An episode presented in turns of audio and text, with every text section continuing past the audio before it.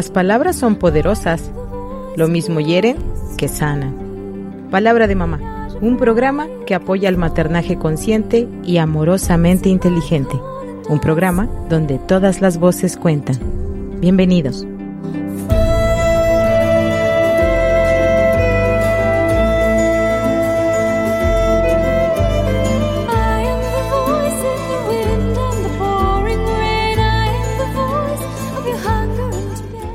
Hola, ¿qué tal? Muy buen día. Bienvenidos a su programa Palabra de Mamá, donde todas las voces cuentan.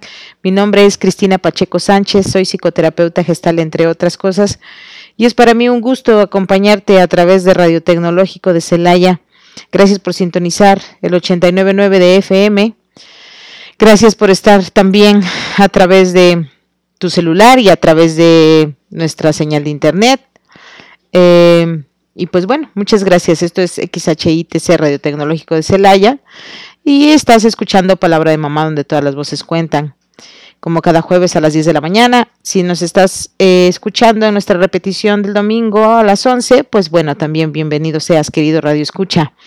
El día de hoy traigo para ustedes una joya que encontré eh, visitando las librerías, que es algo que disfruto mucho.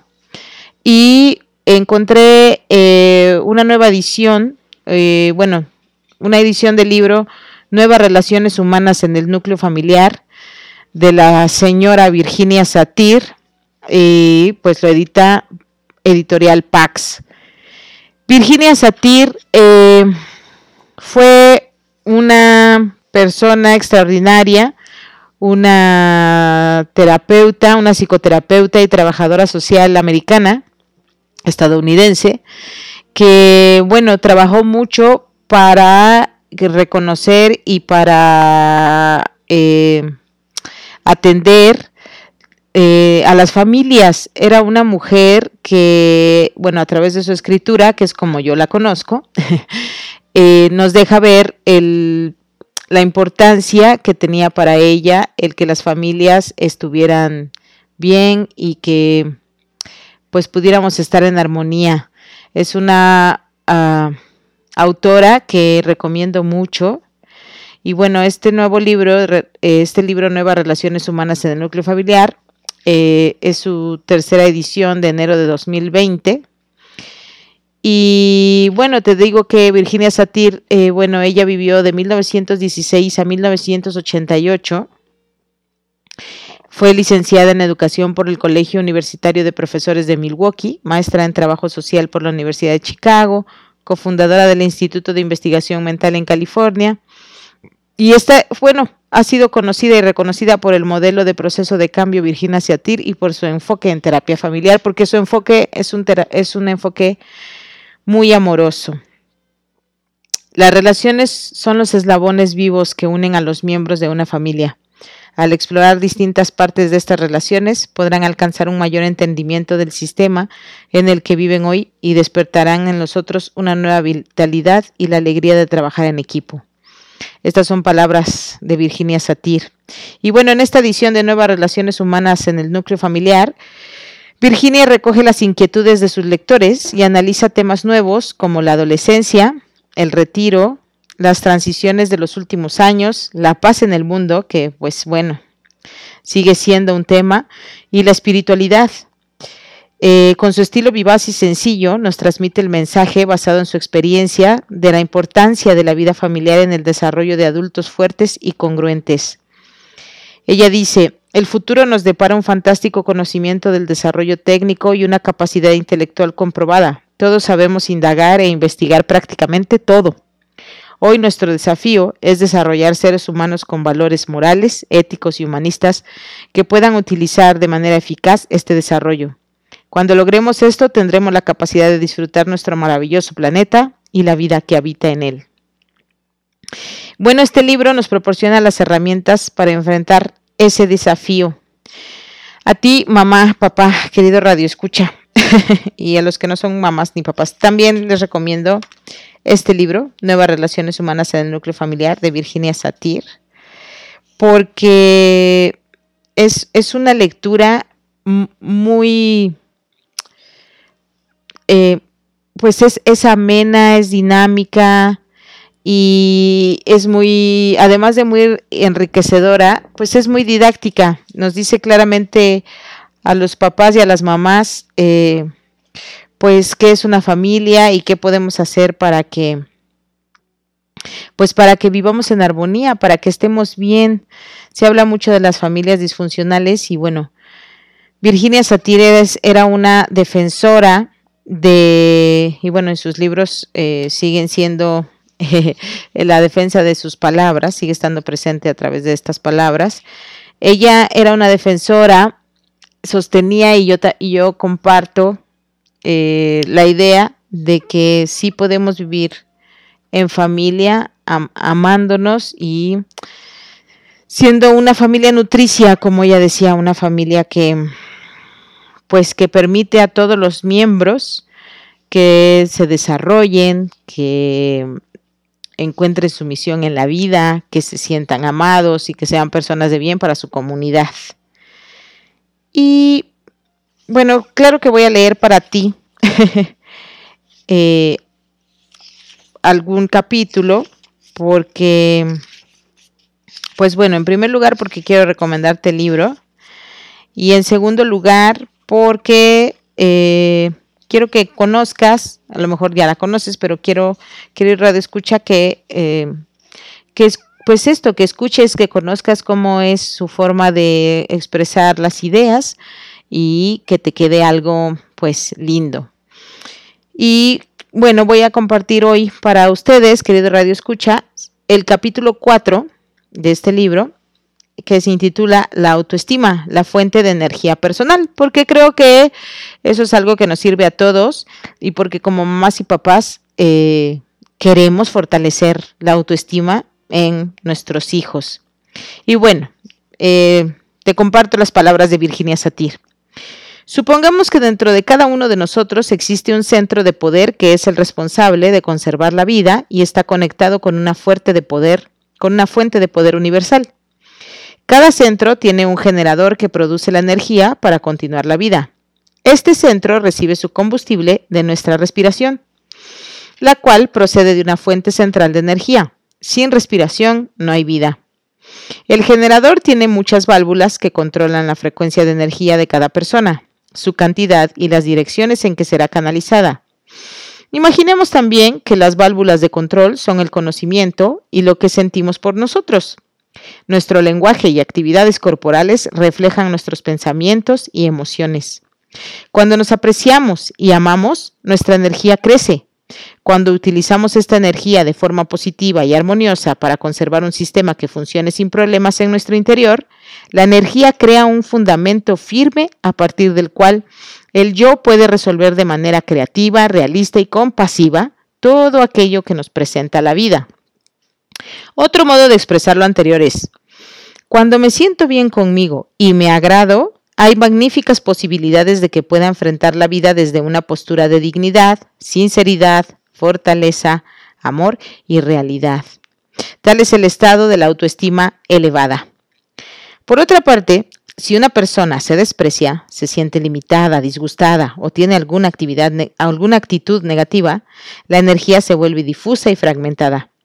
El yo se debilita hasta convertirse en una víctima derrotada por la vida.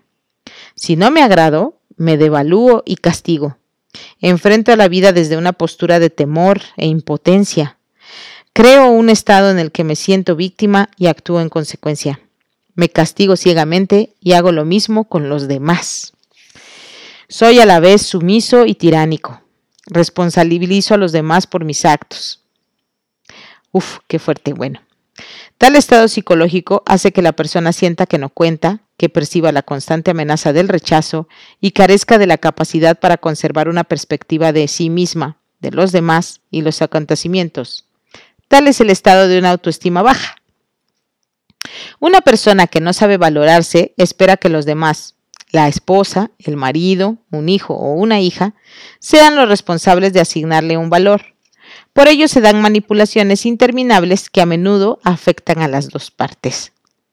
A muchos puede parecer radical o incluso destructiva la idea de que los seres humanos necesitan amar y saber valorarse.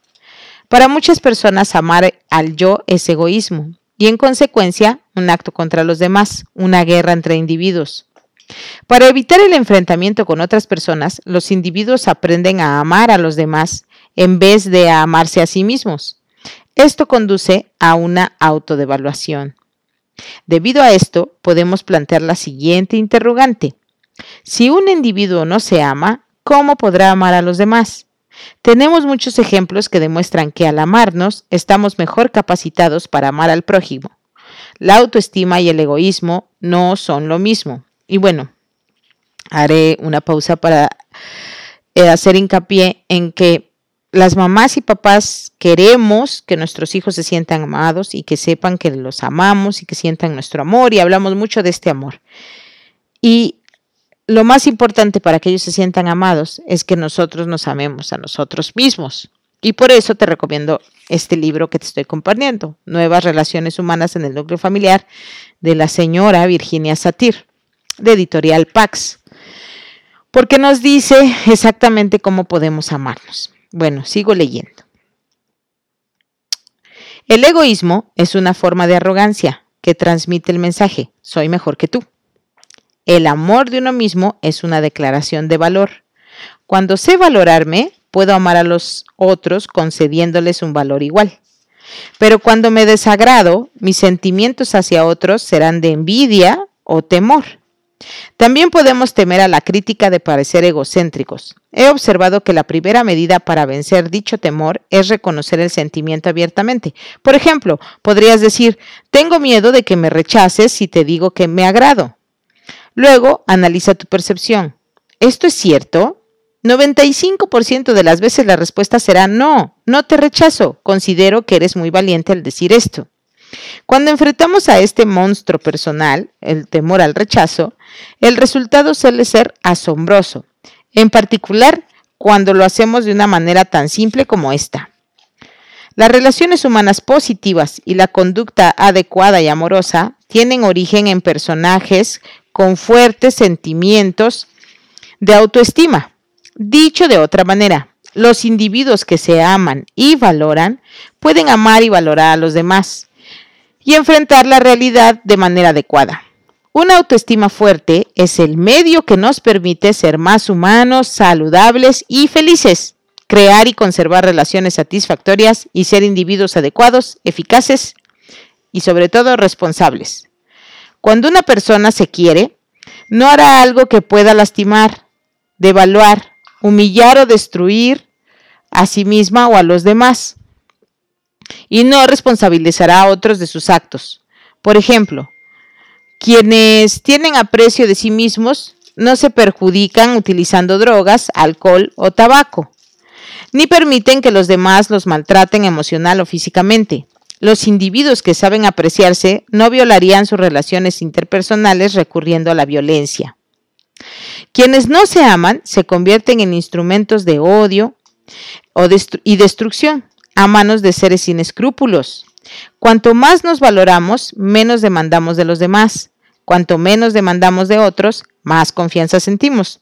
Cuanto más confianza en nosotros mismos y los demás, más podemos amar.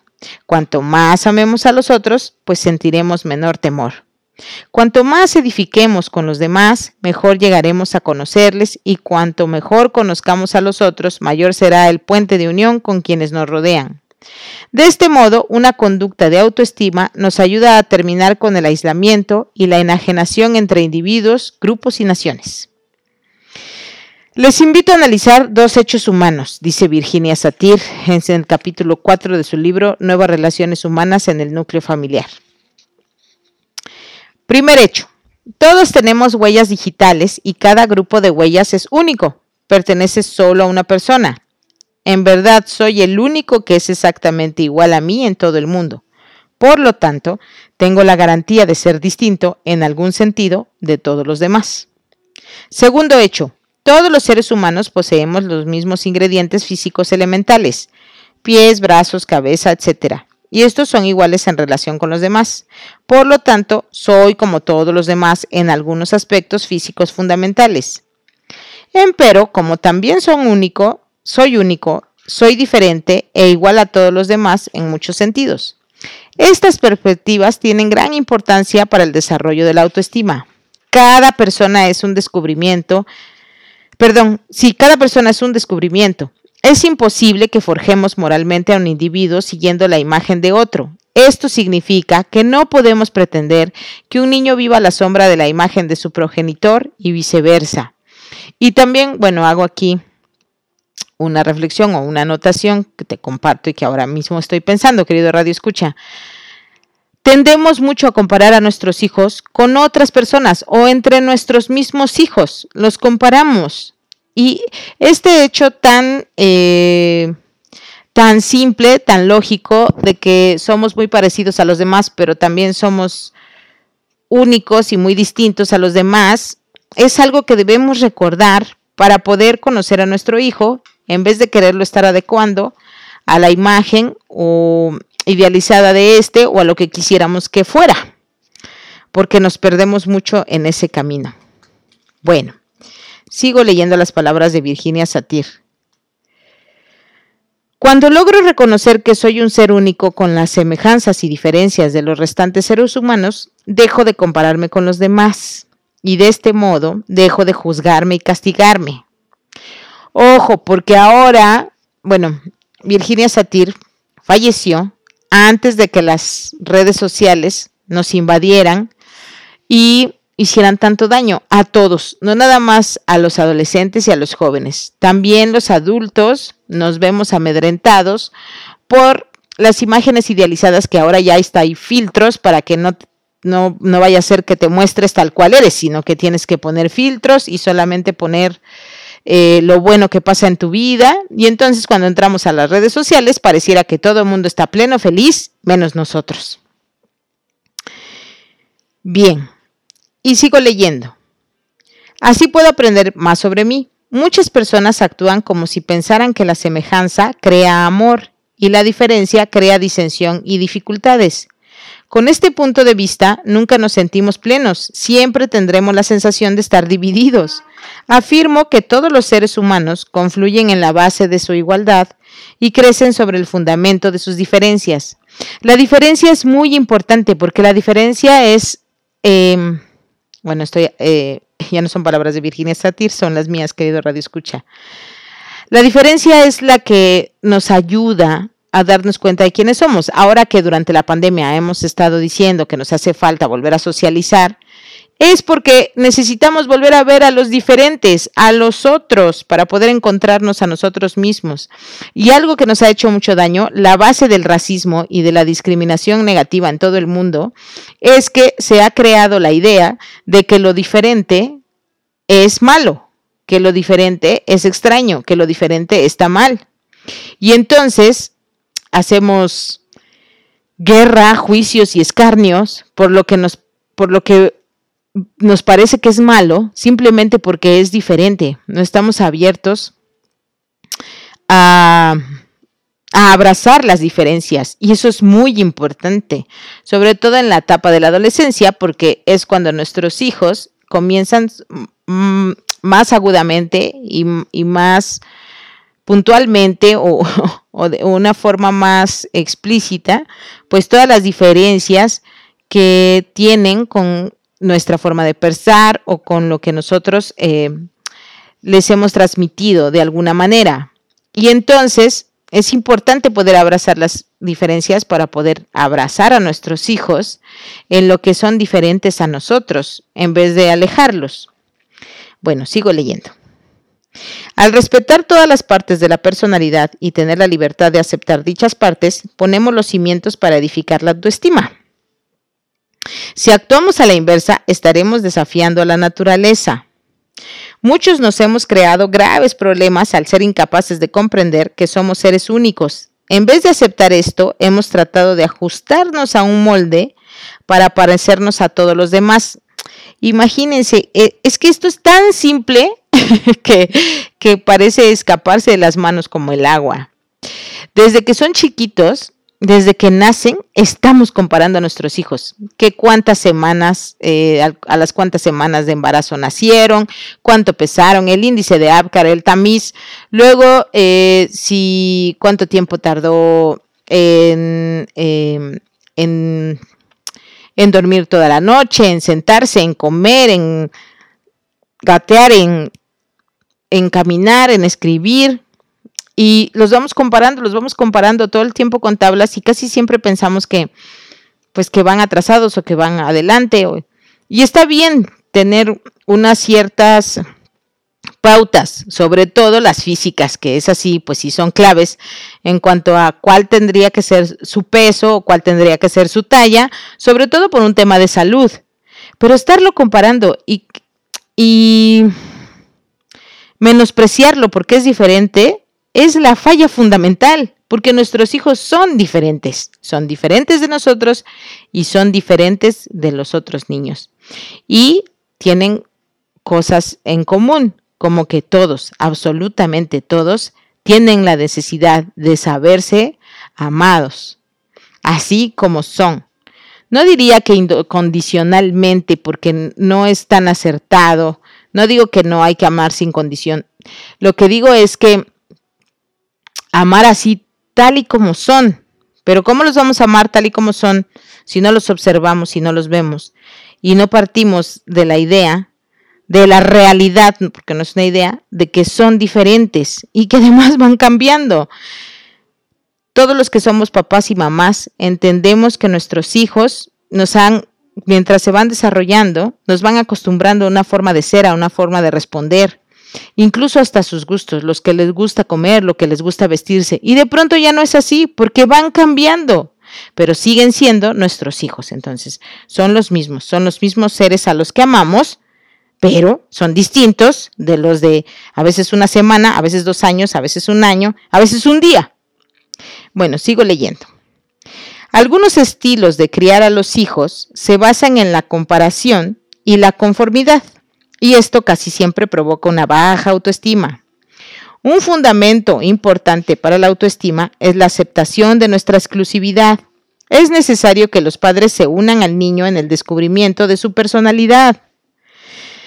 Pensemos que un hijo es producto de la conjunción de dos semillas. Estas semillas albergan los recursos físicos de los individuos que precedieron al niño. Dichos recursos incluyen las tendencias y habilidades, además de las características físicas. Todo espermatozoide y óvulo son canales que comunican el pasado con el presente. Cada individuo posee una reserva distinta de la cual extrae sus características. Cualquiera que sea la herencia, nuestra respuesta a la misma y el uso que hagamos de ella serán lo que determine nuestras diferencias. Llegamos al mundo con un conjunto específico de atributos, con un grupo único de variables seleccionadas del sinfín de posibilidades que caracterizan a las personas que nos precedieron. Esto es muy importante porque es muy común y es muy doloroso que en muchas familias se dividen y se les hace sentir a los hijos aceptados o no según sus características físicas. Y sobre todo en las culturas latinas y aquí en México, se parece a su papá, se parece a su mamá, abueleó. Y de verdad hacen diferencias los papás y las mamás, los tíos y los abuelos llegan a hacer diferencias y decir, tú sí eres Vega, tú sí eres Sánchez, tú eres Torres, tú eres Hernández. ¿Por qué? No, todos los hijos de la misma familia, pues son hijos de esa familia. También los hijos, y los hijos que fueron adoptados, ¿qué? No, no, no, no. Todos los hijos que están en una familia, todos son distintos, todos tienen, han heredado ciertas características y también son, son iguales pero diferentes de los que mm, nos recuerdan, que si los ojos del abuelo, que si las manos de la abuela. Y si usamos esto para agredir, para hacer violencia, de verdad es, es un, pues es un camino muy doloroso que no ayuda para nada y que sí puede traer problemas serios y graves. Algo que sucede muy comúnmente es que cuando uno de nuestros hijos se parece a una persona que nos ha hecho daño, a su papá, por ejemplo, que pues hizo daño, o a su mamá que hizo daño, eh, cuando los vemos, hay personas que sienten la misma aversión, la misma ira, el mismo dolor, que si vieran a la persona que les causó daño. Y esto es muy peligroso y es un camino nada sano, porque estos pequeñitos que se parecen a la persona que no nos cae bien o que nos hizo daño, por supuesto que no son responsables, pero sí están recibiendo esa mirada de, de desprecio, esa mirada de rabia y están sufriendo esa violencia que no es para ellos. Ojo, mucha atención. Hay que atender esta parte. Bien, tal vez otra forma, dice Virginia Satir, de enfocar la situación es la siguiente. El espermatozoide de cualquier hombre contiene manifestaciones físicas de toda la gente que vivió antes que él, es decir, de su madre, su padre, su abuela, su abuelo, todas las personas relacionadas con él por la sangre. Del mismo modo, el óvulo de toda mujer posee manifestaciones físicas de todos los seres que la precedieron. Estos son los recursos iniciales de los que todos extraemos nuestras características. De esta manera, cada individuo se convierte en un estudio de exclusividad y necesita ser descubierto y tratado en los términos de su condición humana especial. Todo ser humano es semejante a una semilla no clasificada. La plantamos y luego esperamos a ver qué planta saldrá a la luz. Una vez que aparece, tenemos que descubrir sus necesidades, su aspecto, cómo florece y otras situaciones. Si como adultos todavía no hemos descubierto esto, debemos empezar cuanto antes. Quizás el mayor desafío para los padres es plantar nuestras semillas de buena fe y luego aguardar para ver qué clase de planta obtendremos. El objetivo es no abrigar prejuicios sobre nuestro hijo, sobre el niño, sobre nuestra hija. En vez de ello, los padres deben aceptar el hecho de que la planta será única en su especie, o sea, nuestros hijitos son únicos e irrepetibles. El niño tendrá todas las semejanzas y las diferencias en relación con sus padres y los restantes seres humanos. Esta situación hace que los progenitores sean descubridores, exploradores y detectives, más que jueces y moldeadores. Deben recurrir al tiempo, la paciencia y la observación para conocer al tesoro que ha llegado al mundo. Todos los individuos cambian y varían sin cesar. Un individuo tiene un aspecto distinto a los 16 años del que tuvo a los 5 o tendrá a los 80. Esto también se aplica a la experiencia. Una mujer que no ha tenido hijos es diferente de la que ya ha dado a luz. Debido a este proceso continuo de cambio, sugiero que sigamos descubriendo conscientemente quiénes somos. Podríamos decir que este es nuestro programa de actualización. Vuelvan a familiarizarse consigo mismos y con los otros miembros de la familia. Actualicen su información de los cambios y crecimientos que han ocurrido. Y bueno, yo aquí haría una invitación que siempre hago, pero hablen con sus hijos, pregúntenles, porque siempre estamos diciendo, puedes decirme lo que quieras, estoy aquí para lo que necesites. Y si nos acercamos y preguntamos, cualquier cosa, Cualquier pregunta, cualquier charla nos dirá, nos actualizará sobre quiénes están siendo en este momento nuestros hijos y nuestras hijas, cuáles son sus anhelos, sus sueños. Y es esto, actualizarnos, no creernos que conocemos a nuestros hijos, porque nosotros mismos estamos cambiando también. Bueno, sigo leyendo. Las familias que saben actualizarse han constatado la utilidad de encontrar el tiempo para hacer esto de manera regular. Aprovechemos un sábado o domingo por la mañana. El tema será, ¿qué cosas nuevas me han ocurrido últimamente? Todos tendrán la oportunidad de participar, no solo los niños y los adolescentes. La dirección del ejercicio puede rotar entre todos los miembros del grupo. Es decir, este es un ejercicio muy lindo. Todos deben participar y alguien debe moderar y hacer preguntas para que nos quede más claro qué es lo que nos ha ocurrido últimamente. Es importante mantener el contexto del amor incondicional y una actitud no crítica.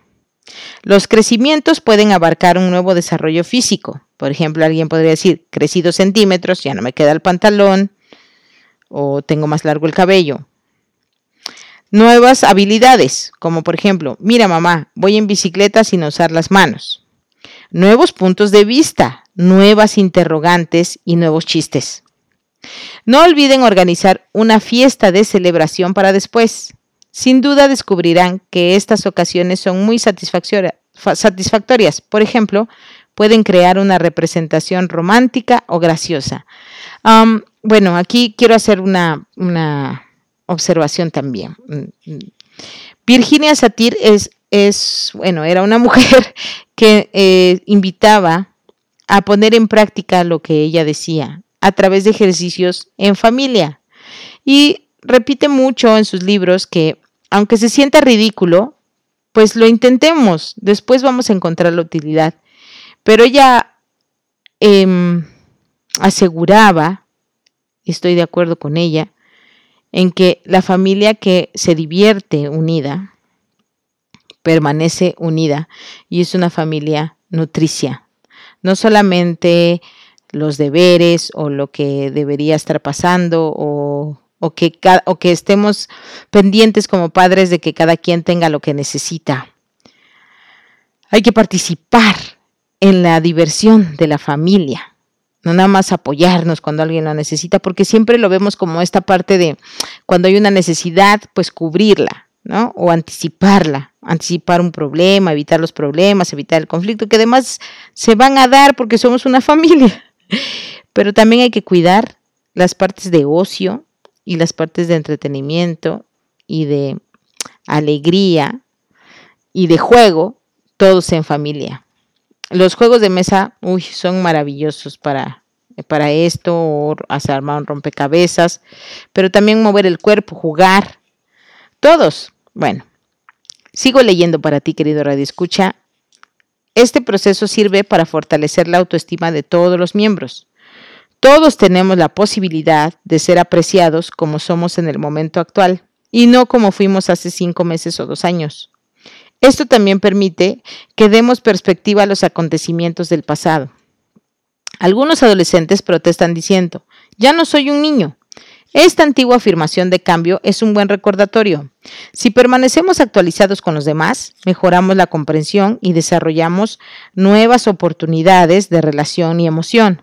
A veces los descubrimientos son dolorosos. Esto también es parte de la vida y necesitamos analizarlo. He creado una metáfora que resulta de utilidad para las familias. Imaginen una fuente circular que tiene cientos de orificios por donde salen los chorros. Imaginen que cada, una de estos, cada uno de estos edificios, orificios es un símbolo del crecimiento personal. Al crecer, estos chorros se agrandan, otros más terminan y sus orificios se cierran. La fuente siempre será hermosa y nosotros somos seres dinámicos que permanecemos en constante movimiento. Cada una de nuestras fuentes entra en juego aún en la infancia. La reserva psicológica de la que un niño extrae su autoestima es producto de los actos, las respuestas y las interacciones entre y con las personas que cuidan de ese niño.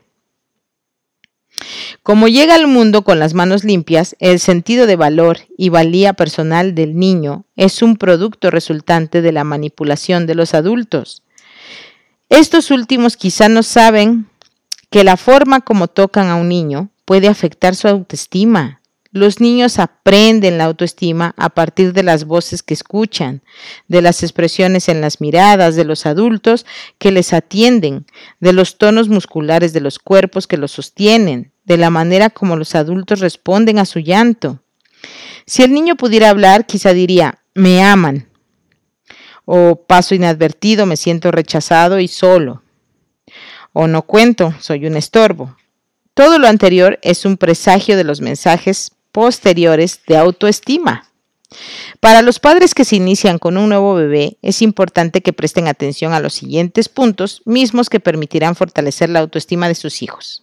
Así que, atención a los papás que su bebé acaba de entrar a sus vidas. Uno, dice Virginia Satir, aprendan a ser conscientes de sus caricias. Si fueran ustedes los que recibieran el contacto, ¿cómo se sentirían? Cuando tocan a su bebé, imaginen que el niño está aprendiendo.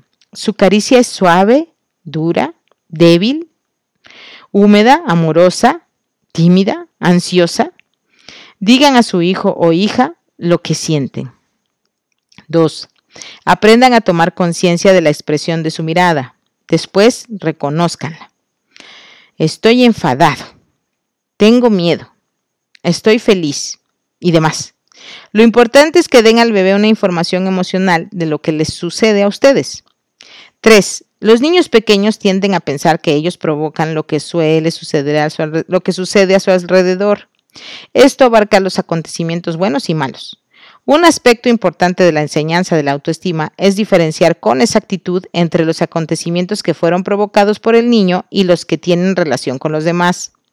Cuando hablen con el pequeño, sean específicos sobre las personas a quienes representan los pronombres que utilizan. Por ejemplo, una madre alterada por la conducta del niño podría decir, estos niños nunca me escuchan.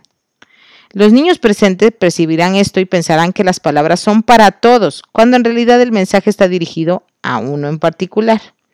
Y que bueno, yo agregaría, eh, hijo, fulano, en este momento no me estás escuchando, necesito, quiero que me pongas atención. Porque eso de nunca me escuchan, pues así como que nunca, pues no, hay veces que sí escuchan. Cuatro, apoyen la capacidad y libertad de sus hijos para emitir comentarios y hacer preguntas, de tal manera que cada persona pueda verificar lo que sucede. En el ejemplo anterior, un niño que tenga libertad para inquirir preguntará, ¿te refieres a mí? ¿Estás hablando de mí?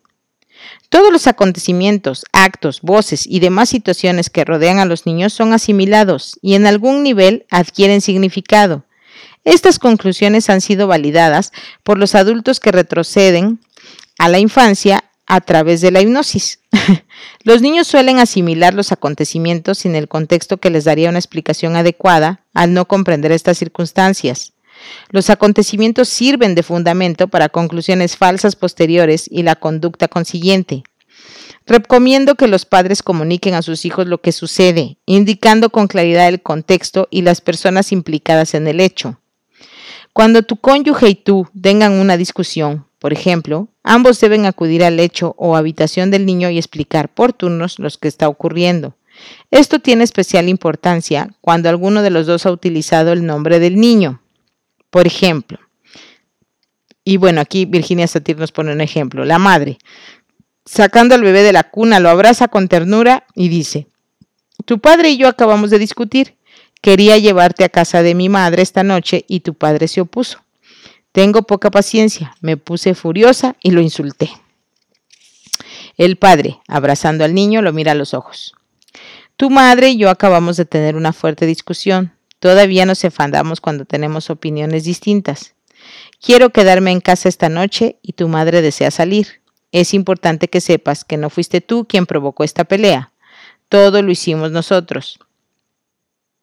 Esto que acaba de, compartirnos Virginia Satir en su libro Nuevas Relaciones Humanas en el Núcleo Familiar, de Editorial Pax, o que acabo de leer para ustedes, para ustedes y que ella nos comparte, es muy importante porque luego a veces de este tipo de discusiones como la que acaba de describir, a veces los niños ya no quieren ir a casa de la abuela porque piensan que si quieren ir a casa de la abuela van a provocar un pleito.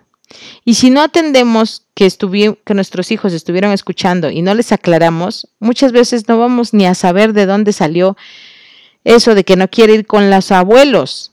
Y hasta ponemos, ponemos a pensar que algo malo hay en la casa de los abuelos y se presentan más discusiones y lo que teníamos que haber hecho era haber sido claros desde el principio.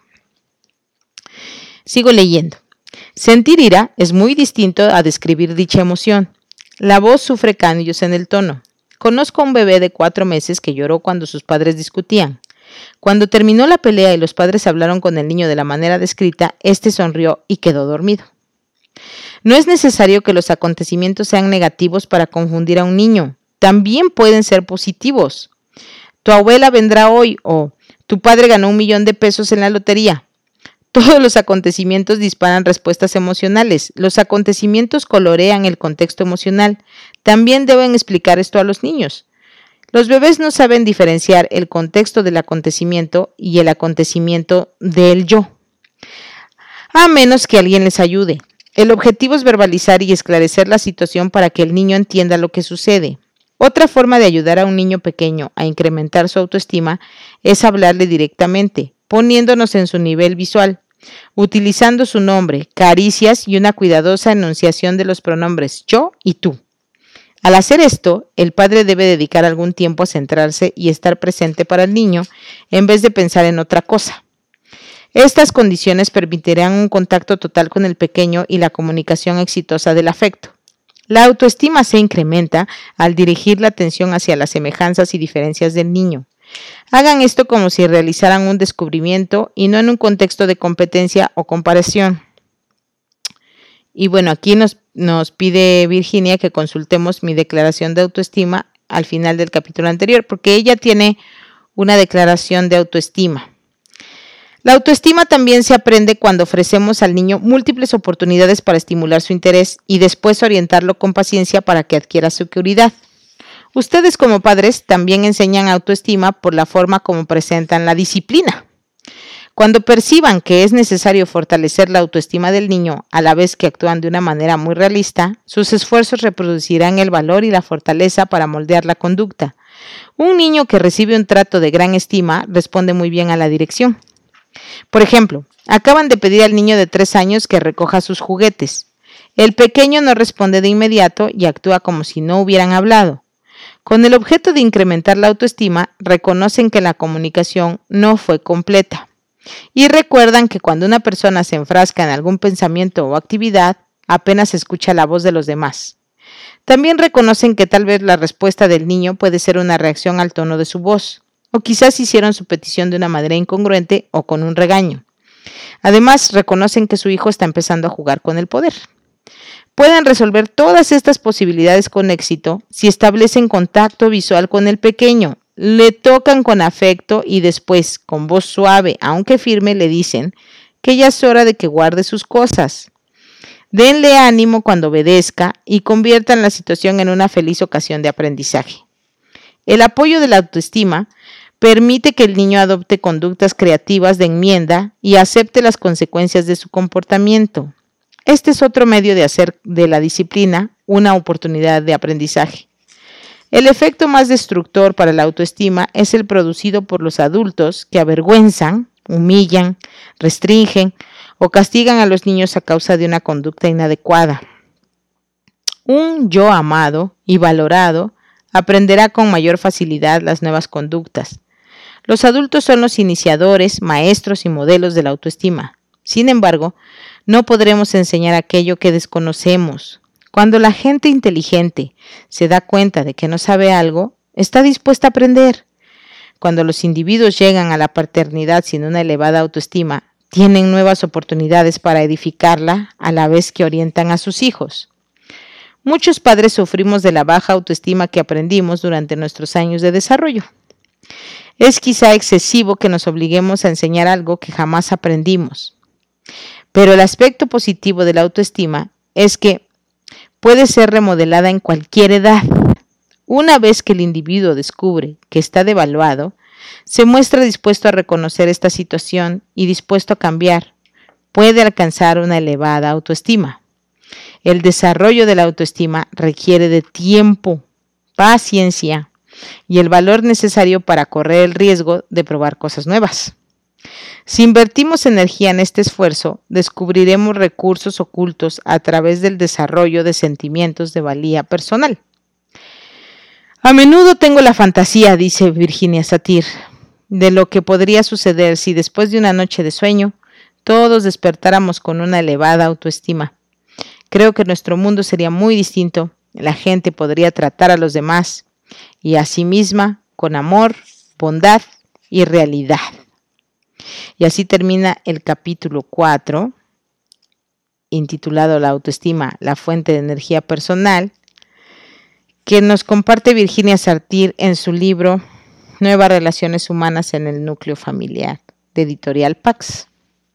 Y bueno, voy a compartir para ustedes, queridos radioescuchas, mi declaración de autoestima. Bueno, así se llama, pero es la declaración de autoestima de Virginia Satir. Y espero que te sirva, mamá, papá, para que eleves tu autoestima, para que puedas, para que cuides, desarrolles tu autoestima, para que puedas um, encaminar, fortalecer la de tus hijos.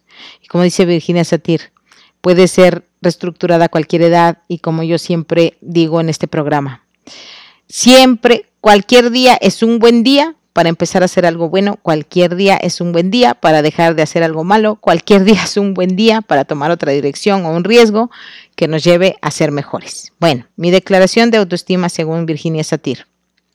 Yo soy yo. En todo el mundo no hay otro que sea igual a mí. Hay personas que tienen algunas partes semejantes a las mías, pero nadie es exactamente como yo. Por tanto, todo lo que provenga de mí es auténticamente mío, porque yo así lo he decidido.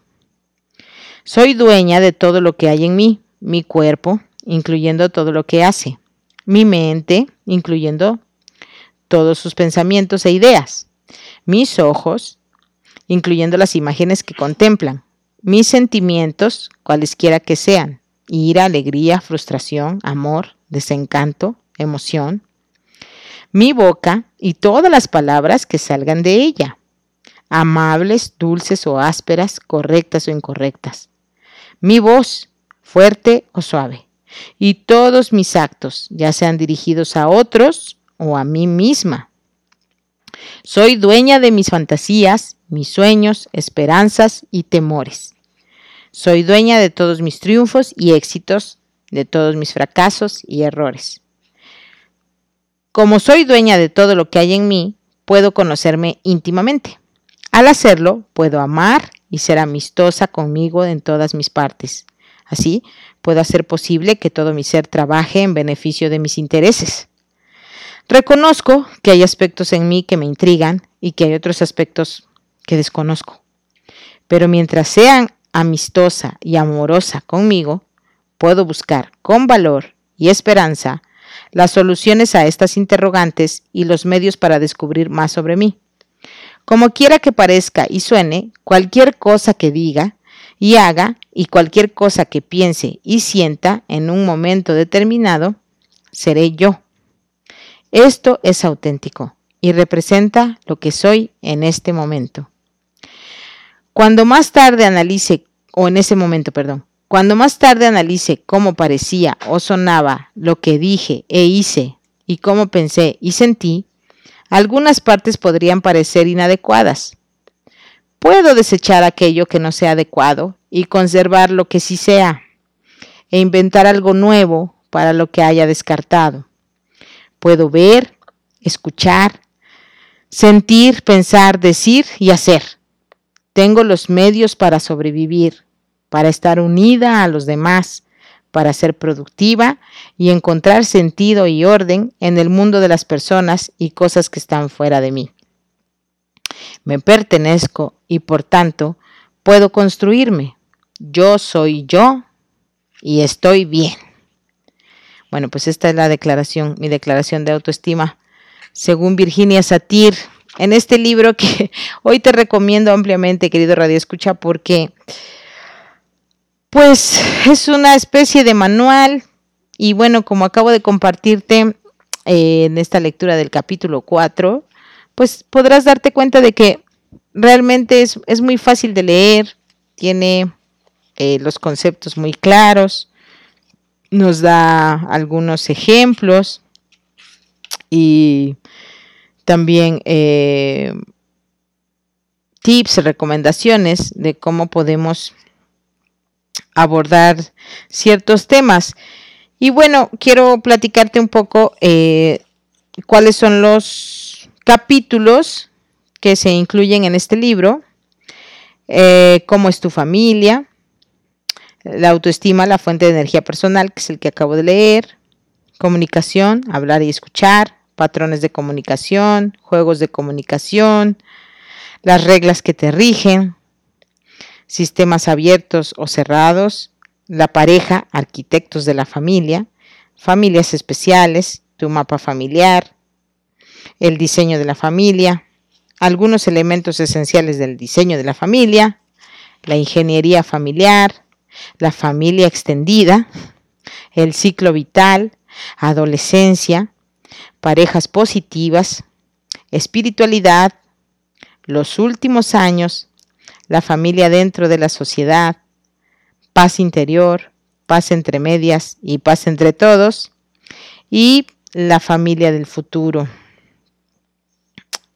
Este libro se publicó por primera vez Relaciones Humanas en el Núcleo Familiar, como Relaciones Humanas en el Núcleo Familiar, porque ahora se llama Nuevas Relaciones Humanas en el Núcleo Familiar, pero el primero se publicó en 1972 y lo que hizo la señora Virginia Satir fue invitar a compartir eh, a sus lectores respuestas a su libro.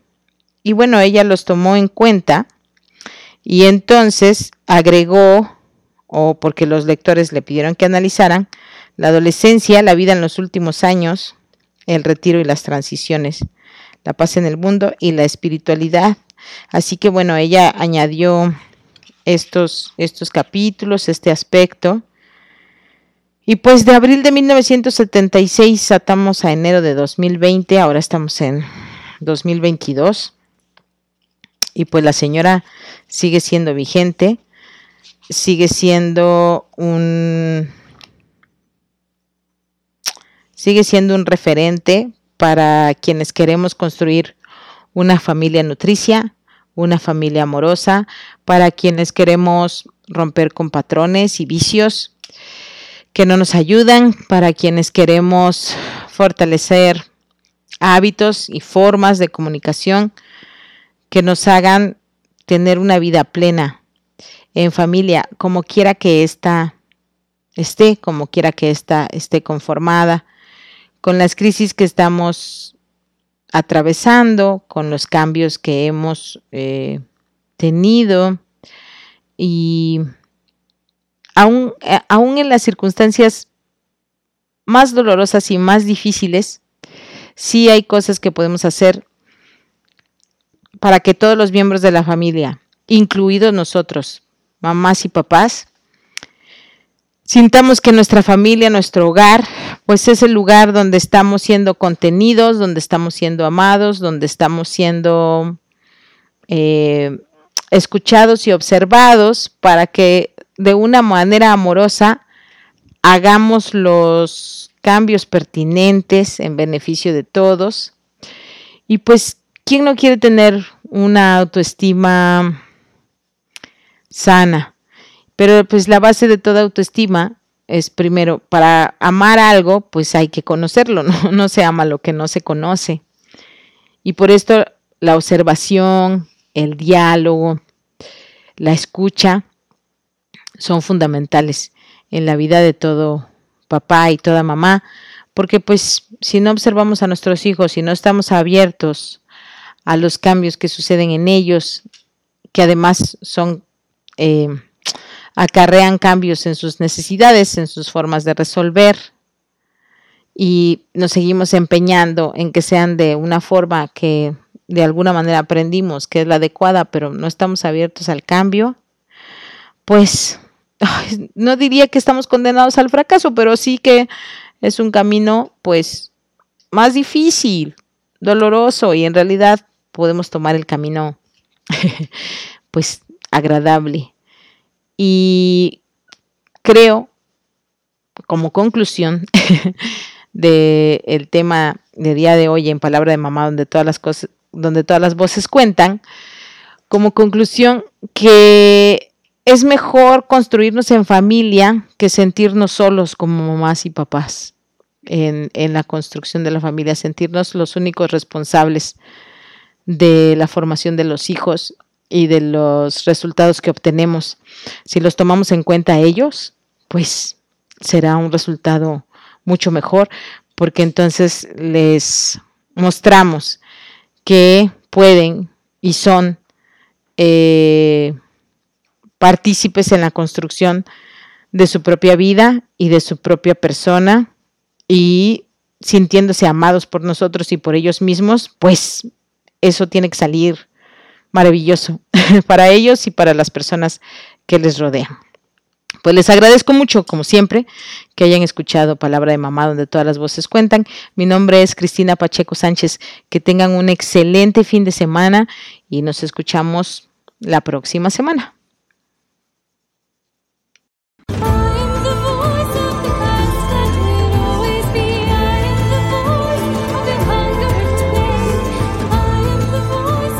Ha sido un placer acompañarte en este breve tiempo y espacio de reflexión.